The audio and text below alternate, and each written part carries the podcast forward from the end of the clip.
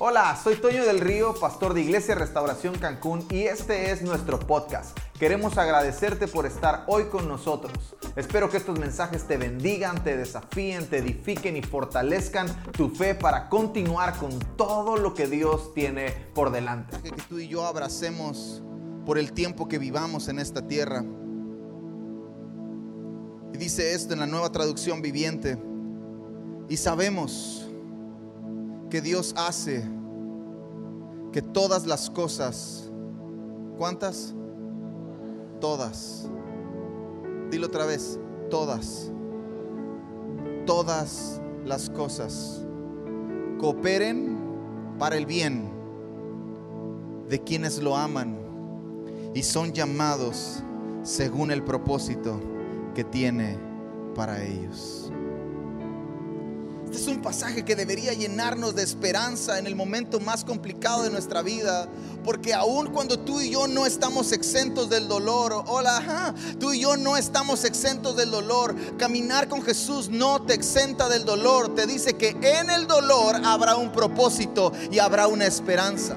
Pero no te dice que no vas a pasar por dolor, no te dice que no vas a pasar por momentos complicados. Jesús nos dice, hey, Isaías capítulo 43, si no me equivoco, el, el Padre habla a través del profeta Isaías, dice, hey, hijos, cuando pasen por el fuego no se van a quemar porque yo voy a estar con ustedes. Cuando pasen por las aguas no se van a, a negar, no se van a ahogar porque yo estaré con ustedes. Nunca dice los voy a librar, los voy a sacar. Es más, ni siquiera los libra del horno de fuego. Al contrario, se mete con nosotros al horno de fuego, porque en el dolor hay propósito. Todo lo que Dios hace tiene un propósito. ¿Para quienes? Para los que lo aman. Cuando yo no voy a entender que el propósito tiene dolor, cuando, el, perdón, cuando no voy a entender que el dolor tiene propósito, cuando no amo a Dios, cuando mi amor está dividido, ah, entonces se va a poner complicado. Yo quiero hablarte de tres propósitos claros que nuestro dolor puede tener y así poder darnos cuenta. Levanta tu mano derecha.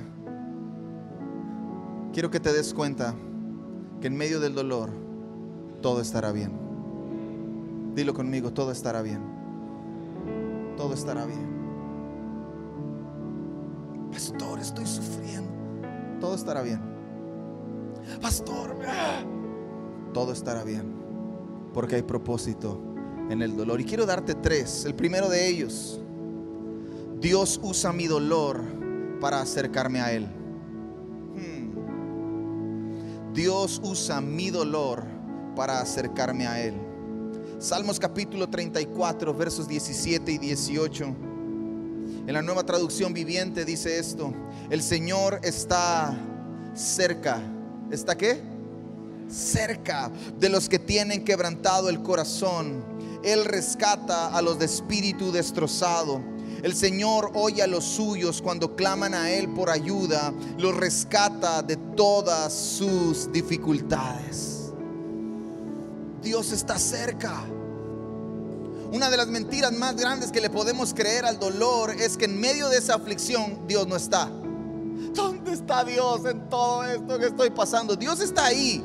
Pero a veces el dolor nubla nuestra vista, nos hace perder la perspectiva correcta y parece ser que Dios no está. Pero tienes que saber esto, Dios está cerca del que tiene el corazón quebrantado. Dios está cerca, Dios rescata a los de espíritu destrozado. Dios oye a los que claman a Él y los rescata. Dios está cerca, en medio de mi dolor, Dios está cerca. Dios está cerca de tu dolor. Dios estará cerca de, pero pastor, yo no estoy pasando por un dolor. Un día vas a pasar por ahí y quiero avisarte desde este momento que Dios no estará lejano, sino que Dios está cerca de tu dolor. Ahora, tienes que saber esto. Dios sí envía el dolor. Pero pastor, si Dios es bueno, Dios es bueno. Y que Él envíe el dolor no significa que Él sea malo, significa que tiene propósito. Quiero que vayas conmigo a Isaías capítulo 45.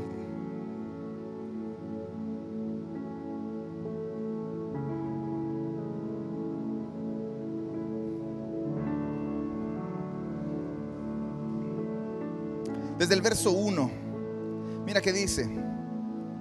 Así dice Jehová a su ungido, Ciro. Ponle tu nombre. Así dice Jehová a su ungido, Kevin. Así dice Jehová a su ungido Raúl. Así dice Jehová su ungido Jared. Así dice Jehová ungido Moisés. Así dice Jehová a su ungido Rafa. Así dice Jehová. Al cual tomé yo por su mano derecha para sujetar naciones delante de él y desatar lomos de reyes. Para abrir delante de él puertas y las puertas no se cerrarán yo iré delante de ti y enderezaré los lugares torcidos, quebrantaré puertas de bronce y cerrojos de hierro haré pedazos y te daré tesoros escondidos y secretos muy guardados para que sepas que yo soy Jehová, el Dios de Israel, que te pongo nombre. Por amor de mi siervo Jacob de Israel, mi escogido, te llamé por tu nombre. Alguien, alguien puede recibir esa palabra. Alguien debería estar recibiendo esa palabra. Dios te llamó por tu nombre. No te llamas así por casualidad, te llamas así porque Dios desde la eternidad pensó en ti, habló de ti, soñó contigo y te nombró a ti. Te llamé por tu nombre te puse sobrenombre, aunque no me conociste. Ah, qué increíble que en medio de nuestra estar lejos de Dios, Dios seguía hablando de nosotros, Dios seguía pensando en nosotros, Dios seguía soñando con nosotros, aun cuando tú y yo éramos enemigos de Dios, aun cuando tú y yo no estábamos en paz para con Dios, Dios habló de nosotros, Dios soñó con nosotros, Dios pensó en nosotros.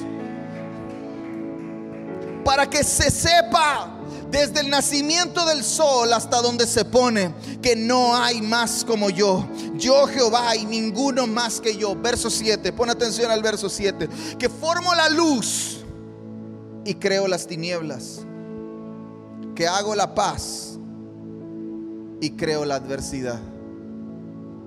Yo soy Jehová, yo soy el que soy, el que hace todo esto. Ahora quiero que veas el verso 7 en otra versión,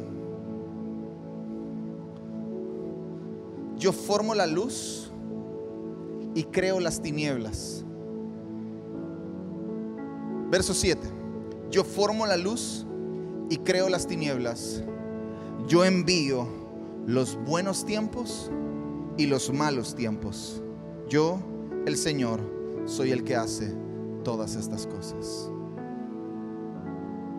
Pero pastor, Dios no envía los malos momentos. Dios envía los malos momentos. Dios envía los buenos momentos y Dios envía los malos momentos. Ahora, Dios no hace las cosas al azar. Dios envía los buenos momentos y los malos momentos para mostrarse al mundo que Él es Dios. Para mostrarle al mundo que en medio de los buenos momentos propósito se cumple. Pero en medio de los malos momentos también propósito se cumple. Dios le está diciendo a Ciro, Ciro, yo te escogí. Tengo un propósito grande para ti. Antes de que tú me conocieras, yo hablé de ti. Yo te puse nombre, Ciro. Yo te llamé antes de que tú nacieras. Antes de que tú supieras de mí, yo ya sabía de ti. Pero tienes que saber que en medio de todo el propósito que yo tengo para ti, va a haber días buenos y va a haber días malos. Y soy yo el que está detrás de todo eso. Porque un montón de veces perdemos demasiado tiempo reprendiendo al diablo en medio de los malos momentos, ¿verdad? Fuera, chamuco, el diablo me está, pastor, el diablo me... El diablo está enojado. ¿No será que es Dios el que envió los buenos y los malos momentos solamente para cumplir su propósito? En medio de todos esos malos momentos, Tienes que saber esto. Dios nos escucha. ¿Alguien puede decir amén a eso? Dios nos escucha. Dios nos ayuda. Y Dios nos rescata. Así que si estás pasando por un mal momento, tienes que guardar esto en tu corazón. Dios te escucha. Dios te va a ayudar. Dios te va a rescatar. El dolor el dolor quizás es la forma en la que Dios capta nuestra atención. Si o no, cuando estamos en dolor, terminamos levantando nuestras manos, Dios, ayúdame. Quizás es en el dolor cuando Dios capta nuestra atención. Quizás en la aflicción como Dios empieza a seducir nuestro corazón. Quizá es en el momento difícil donde tú y yo podemos tomar la decisión de voltear nuestros ojos al cielo y decir, Dios, ayúdame. Quizá Dios usa el dolor para captar nuestra atención. Quizás el dolor nos hace conscientes de nuestra necesidad de Dios. Si tú y yo no pasamos por momentos difíciles, probablemente nunca querramos escoger a Dios, pero es en los momentos difíciles, es hasta que tocamos fondo, es hasta que estamos allá abajo, que entonces decimos, ah, Dios, ayúdame, rescátame, escúchame. Amados, no podemos perder de vista que nuestro Dios no es ajeno al dolor, por el contrario, Él está cerca. Él está cerca. Y es aquí, en esos días de dolor, donde se debe tomar una decisión. Es en los días de dolor donde tú y yo tendremos que tomar una decisión. O nos acercamos o nos alejamos. Es en esos días y dependerá del entendimiento que yo tenga del dolor, será la decisión que tome. Yo me puedo acercar a Dios o me puedo alejar de Dios. Escucha, mi, escucha las expresiones que estoy usando. Yo me puedo o acercar a Dios o alejar de Dios. Pero Dios siempre estará cerca.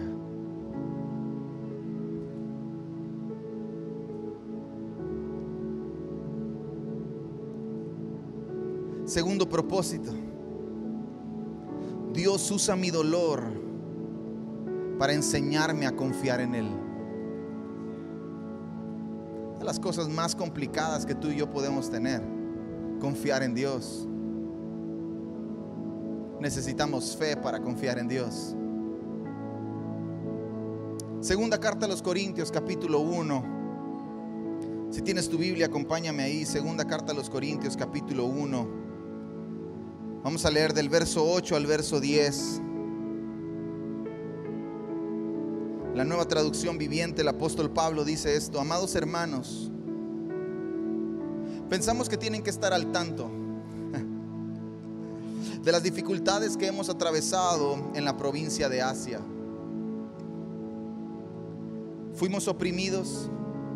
Segunda carta a los Corintios capítulo 1, verso 8. Amados hermanos, pensamos que tienen que estar al tanto de las dificultades que hemos atravesado en la provincia de Asia.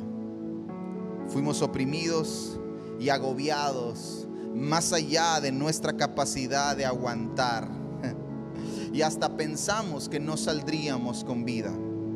De hecho, esperábamos morir. Este es el apóstol Pablo hablando.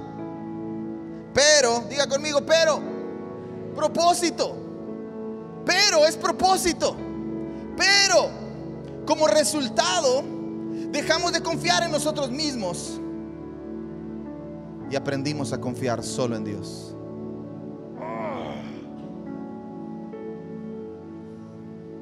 Pensábamos morir, pero el dolor, el sufrimiento, la, opresión y el agobio nos hizo tomar una decisión dejar de confiar en nosotros y comenzar a confiar solo en Dios. Porque Él es quien resucita a los muertos. Efectivamente, Él nos rescató del peligro mortal. Ah, ¿alguien, puede, alguien puede estar contento por eso. Él nos rescató del peligro mortal y volverá a hacerlo de nuevo. Hemos depositado nuestra confianza en Dios y Él seguirá rescatándonos. Dios usa mi dolor para enseñarme a confiar en Él.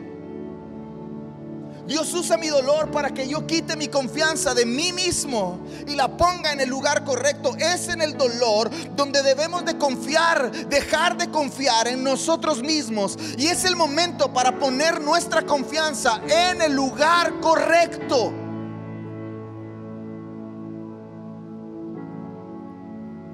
Pablo está diciendo, nos oprimieron más allá de nuestra capacidad de aguantar. Hay una promesa increíble para todo aquel que confía en el Señor. ¿Alguien confía en el Señor aquí? Alguien confía en el Señor. Hay una promesa increíble para todo aquel que confía en el Señor. Y es que Él no defraudará jamás. Tú pones tu confianza en mí, probablemente yo te falle. Tú pones tu confianza en tu trabajo, probablemente tu trabajo te falle. Tú pones tu confianza en el gobierno, probablemente el gobierno te falle. Pones tu confianza en una vacuna, probablemente la vacuna te falle. Pones tu confianza en el dólar, probablemente el dólar te falle. Pones tu confianza en la temporada de turismo alta o temporada de turismo baja, eso te va a fallar también. Pon tu confianza en Dios y nunca te va a fallar. Él es el único que no defrauda.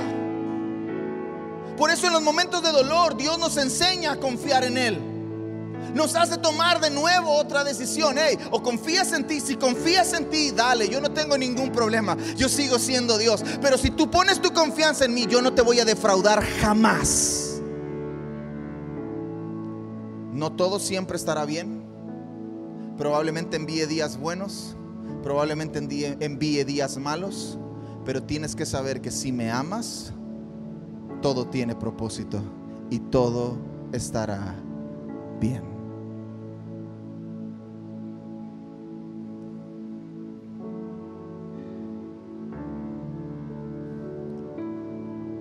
Estará bien. Estos son momentos donde tú y yo tenemos que hacernos una pregunta. ¿Dónde está mi confianza? ¿Dónde está mi confianza? ¿De quién dependo? ¿De qué dependo? ¿Dependo de lo que tengo? ¿Dependo de lo que hago? ¿Dependo de lo que sé? Dependo de lo que he construido, que todo eso se puede caer, o decido confiar en Dios, quien es el que nunca falla, el que no defrauda, el que no ha perdido una sola batalla jamás. Cantábamos hace un momento, Él es quien me sostiene. Él es quien me rescata.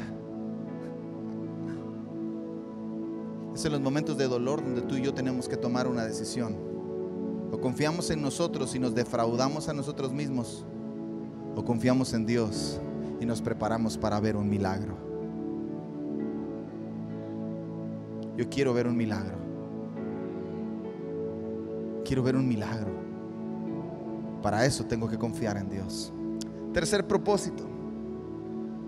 Dios usa mi dolor para sacar la mejor versión de mí.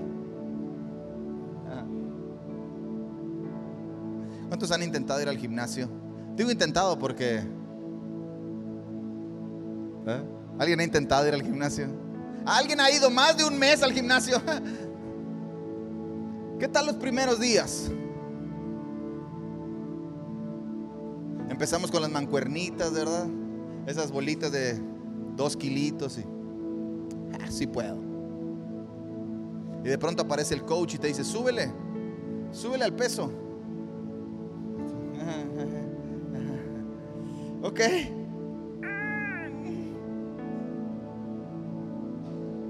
Y de pronto de tanto entrenar y entrenar, porque la disciplina forma, entonces empieza a conquistar ese peso.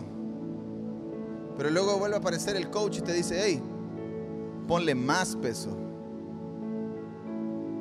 Y otra vez, ¿qué es lo que está haciendo ese dolor?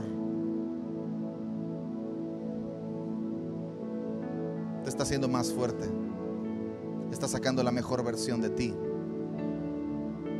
Y por ahí hay una línea de pensamiento ahora dentro de nuestras iglesias y probablemente diga que tú y yo no tenemos por qué sufrir. Que el cristiano no tiene por qué sufrir. Que el cristiano ya lo ganó todo. Cristo lo conquistó todo en la cruz del Calvario. Tú ya no tienes por qué padecer nada. Habría que arrancarle unas cuantas hojas a la Biblia para que eso fuera real. Habría que sacarle unos cuantos textos a la Biblia para que eso fuera real. Y no es así. Tú y yo estamos llamados a padecer juntamente con Cristo. para vivir juntamente con Él y para reinar juntamente con Él. Entonces sufrimiento no está, no está excluido de la vida de Cristo. Sufrimiento es parte de la vida de un cristiano. Dile al que está a tu lado, Dios te llamó para sufrir. Ándale. Pero en tu sufrimiento, en tu dolor, habrá crecimiento. Habrá fortaleza habrá afirmación. Mira que dice Primera de Pedro capítulo 5, verso 10. Yo sé que algunos se saben este pasaje porque fue nuestra visión del año pasado y lo vimos cumplirse en medio de toda una pandemia. Pero en esta versión me gustó para este momento. Primera de Pedro capítulo 5, verso 10, nueva traducción viviente, dice, en su bondad. Ah. Dios es bueno, dilo conmigo, Dios es bueno. En su bondad Dios los llamó a ustedes para que participen de su gloria eterna por medio de Cristo Jesús. Entonces, propósito otra vez, después de que hayan sufrido un poco de tiempo, Él los restaurará, los sostendrá, los fortalecerá y los afirmará sobre un fundamento sólido. Tienes que prepararte para que en los días de dolor sea cuando más firme y más establecido estés. Eso es lo que hacen los momentos de dolor. Te afirman, te fortalecen, te establecen. Dios aprovechará esos días. Escúcheme bien. Dios aprovechará esos días de dolor. Dios aprovechará esos días de dolor para fortalecer tu fe, para establecer tus emociones y para afirmar tu carácter. Los días de dolor fortalecen mi fe. Eso es mi mejor versión. Mi mejor versión no son los días buenos. Mi mejor versión es cantar en medio de los días malos. Mi mejor versión no es venir a la iglesia cuando todo está bien, tengo trabajo, me pagaron. Mi mejor versión es venir a la iglesia cuando no tengo dinero, cuando tengo que caminar, cuando no, esto, no me pagaron, cuando me robaron, cuando me traicionaron. Esa es mi mejor versión porque en medio del dolor Dios fortalece mi fe, establece mis emociones y afirma mi carácter. Sentido tiene el adorar a Dios cuando todo está bien? Eso es parte de. Pero adorar a Dios cuando todo está mal, cuando los días son malos, uh, eso tiene poder. Mucho poder. Y Dios aprovechará esos días.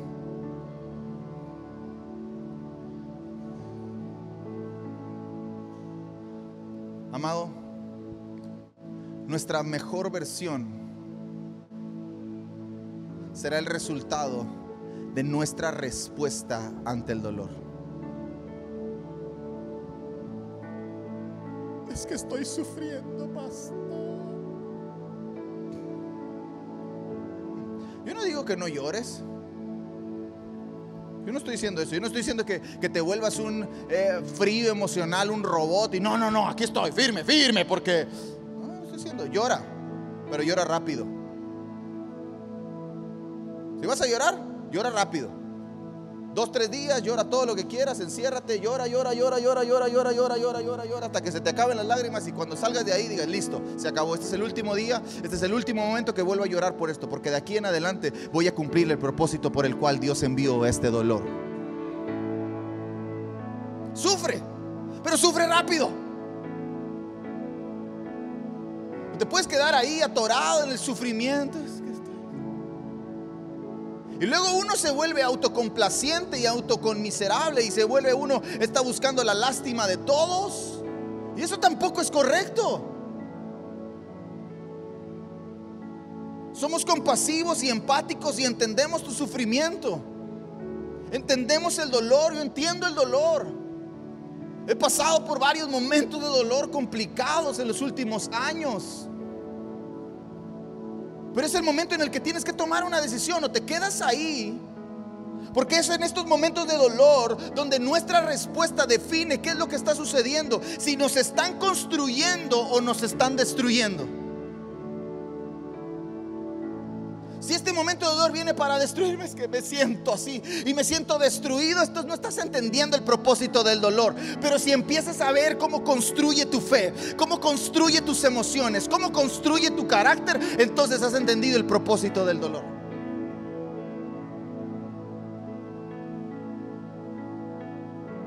¿Cómo vas a responder?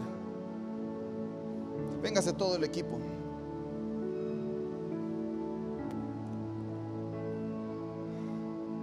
Hay un propósito en el dolor. Dilo conmigo, hay un propósito en el dolor. Hay un propósito en el dolor.